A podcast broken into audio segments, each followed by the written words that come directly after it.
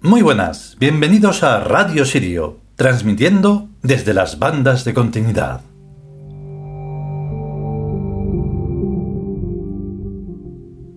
Pues ya hemos logrado estar aquí y presentar la tercera parte del primer capítulo, Ojo, solo del primer capítulo, no sé ni lo que queda.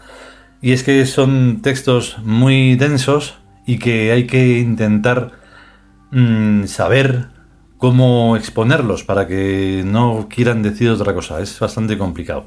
La verdad, la verdad es que es más fácil mm, leerlo que, que escucharlo. Y además con tanto tiempo de pausa entre una y otro, pues en fin, es un poco complicado. Pero es lo que hay. Vamos con el capítulo.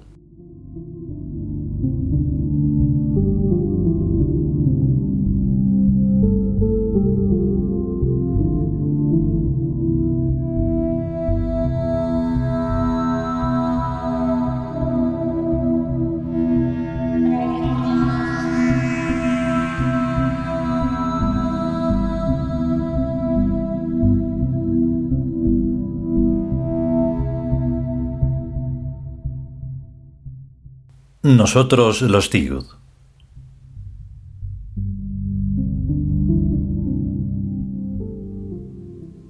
Primer capítulo La rebelión del yo. Tercera parte.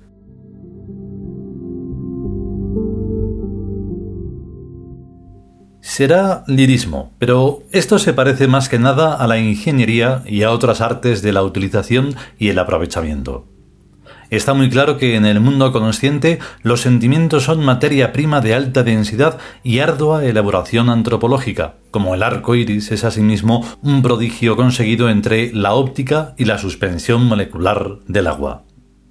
Nada es fácil, nada puede mantenerse en estado rústico toda la vida, y desde luego, menos que nada, el mundo consciente. Ya que estamos vivos, necesitamos técnicas poderosas que pongan orden y concierto en esta exuberancia tan bestial que amenaza con devorarnos. Fijaos en esos monstruos. Penas y angustias innumerables de todos los calibres. En Ninito Amal, del cartero del rey, de Tagore, que tiene leucemia y quiere vender quesitos por las calles de su pueblo. El pobrecillo Hamlet, que se debate entre el deber y la locura las inéditas damiselas que se morían de amor y de tuberculosis, los ancianitos, solos y abandonados, la pobre mujer a la que siempre se le muere alguien, el borrachín, los fracasados, los cementerios, la vieja y el espejo, la cantidad tan enorme de adolescentes que se chafan con la droga y el tráfico, las penurias del tercer mundo, la mala suerte de nacer negro, el desempleo, los problemas de la pareja, las depresiones, la tristeza, las neuras y psicopatías y tantísimas otras causas de pesadumbre de este mundo poético salvaje. Claro que todo eso es lirismo, pero duele como si fuera de verdad. Técnicamente considerado, de ahí se desprenden inmensas cantidades de energía psíquica, que debe aprovecharse de algún modo y usarse para alguna utilidad. Ciertamente parece que lo mejor sería sedarlo todo, apaciguarlo todo, mitigar los dolores y las angustias hasta hacerlas desaparecer, y usar solo energía ecológica. Pero eso es casi como pretender que el pobre petróleo no arda, porque se destruye y contamina, y ponerle cataplasmas al uranio radiactivo, y convencer al mar y al viento para que se estén quietos, y al carbón mineral y a los volcanes decirles que, si tienen paciencia y autocontrol, no habrá nada que les haga enrojecer de ira. ¿Cómo no van a sufrir la madre a la que se le muere su hijito? ¿Cómo no van a sufrir las personas con los millones de cosas malas que suceden? Esto es parecido a la oxidación de los metales. Como el oxígeno anda suelto por todas partes, a menos que uno sea de oro, plata o platino o de alguna aleación inoxidable, poco a poco termina por oxidarse.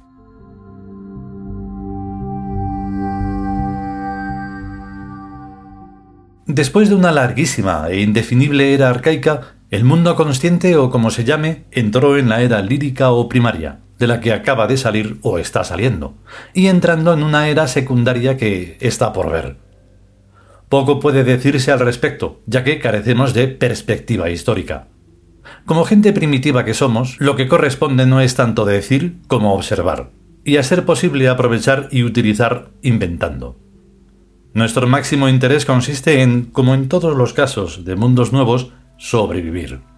Tenemos que sobrevivir a las neuronas, al sistema nervioso y al cuerpo. Sobrevivir es seguir viviendo en el mismo sitio y a pesar de todas las adversas circunstancias que eventualmente se sucedan. Al cambiar de era geológica o equivalente, ya no nos vale el nomadismo, aquel tosco y bárbaro sistema de supervivencia que consistía en desaparecer de un sitio y aparecer en otro. Lo que en la era lírica se decía cada vez que uno se moría, que se iba al cielo, y a saber lo que pasaría cuando en el cielo se pusieran las cosas mal dadas, que habría que irse a otro sitio.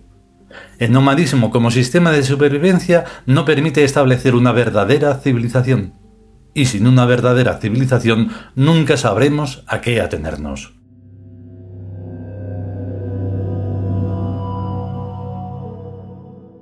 Nos es preciso pues afirmar los pies en el suelo y plantarnos decididamente, aquí, en la tierra, presentando cara y lo que haya que presentar a cualquiera que quiera echarnos de aquí.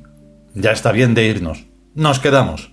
Si se nos mueren los cuerpos, cogeremos otros, porque nuestras conciencias personales de yo no están dispuestas a moverse. Aquí se está bien. Este sitio nos gusta. Nos quedamos. El peor de todos los monstruos de la era lírica era la muerte, pero incluso ese solía dejar un plazo indeterminado que, bien aprovechado, puede cambiar las cosas.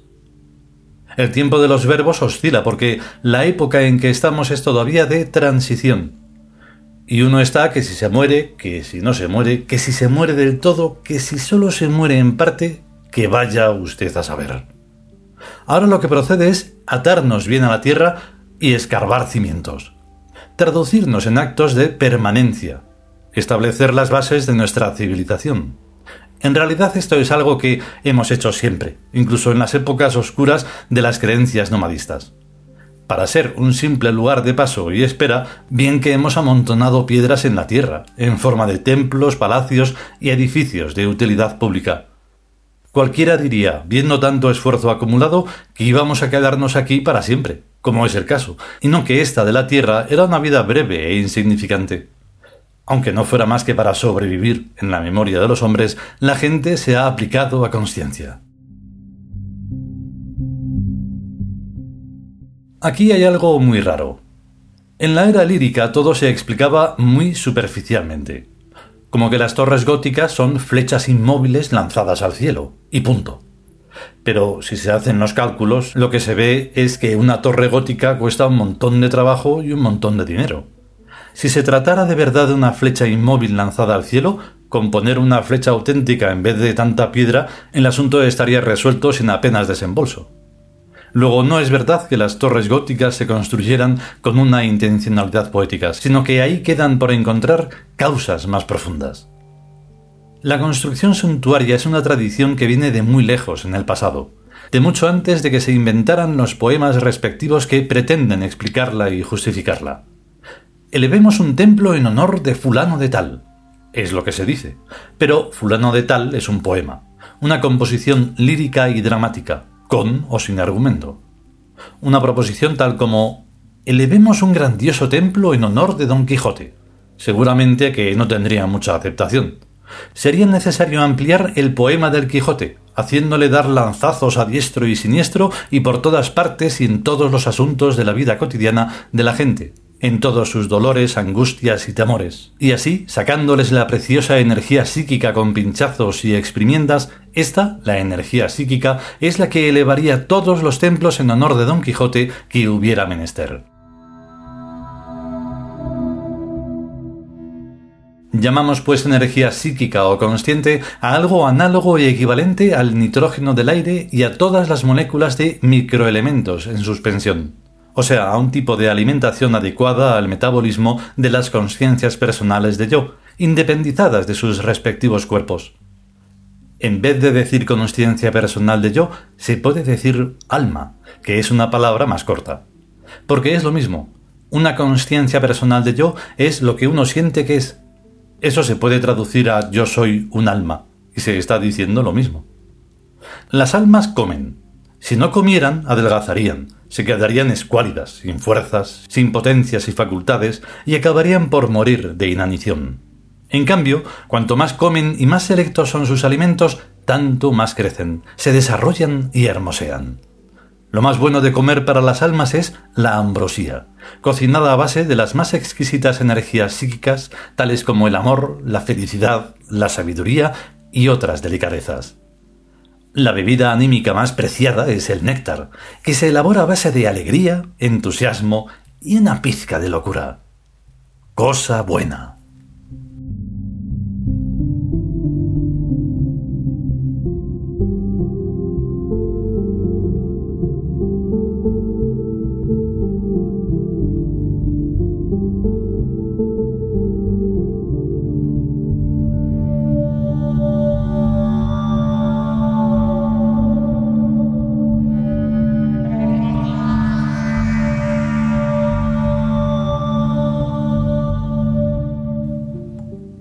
Y hasta aquí esta tercera parte del primer capítulo de Nosotros los Tíos, dedicado a la rebelión del yo.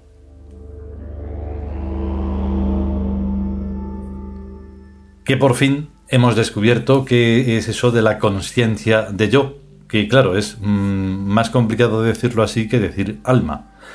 Y mm, más sencillo que, claro, que decir tíos, que es a lo que vamos realmente previamente pasando por espíritu. Es como una especie de, de escalera que va subiendo y que no tiene final, aunque, aunque digamos tiud. El caso es que ya una vez desvelado, comprendemos, o se ha de comprender, que todo lo que ocurre en el mundo humano es como una especie de tragedia, de cosa dramática en un teatro que, bueno, sí, como decimos ahí, parece muy real, pero al fin y al cabo es solo un teatro. Al momento siguiente del drama que sea, o se sigue o no. Si se sigue, debe de seguirse con todas las consecuencias. Y si no, pues hay que apartarse. Entonces es, yo pienso que más fácil continuar, por muy dura que sea la cosa, a no seguir, porque al final no seguir no existe. Vas a seguir con otro cuerpo de manera consciente o no. Así que, ¿qué vas a hacer? ¿Llorar por todas las desgracias o o sobrepasar aquello, sobrevolarlo, estar por encima de la ola. En fin, que mm, si podemos y sobre todo si queremos, volveremos con un nuevo capítulo. Mientras tanto, a ser y a estar conscientes y cuidarse y todas esas cosas. Hasta luego.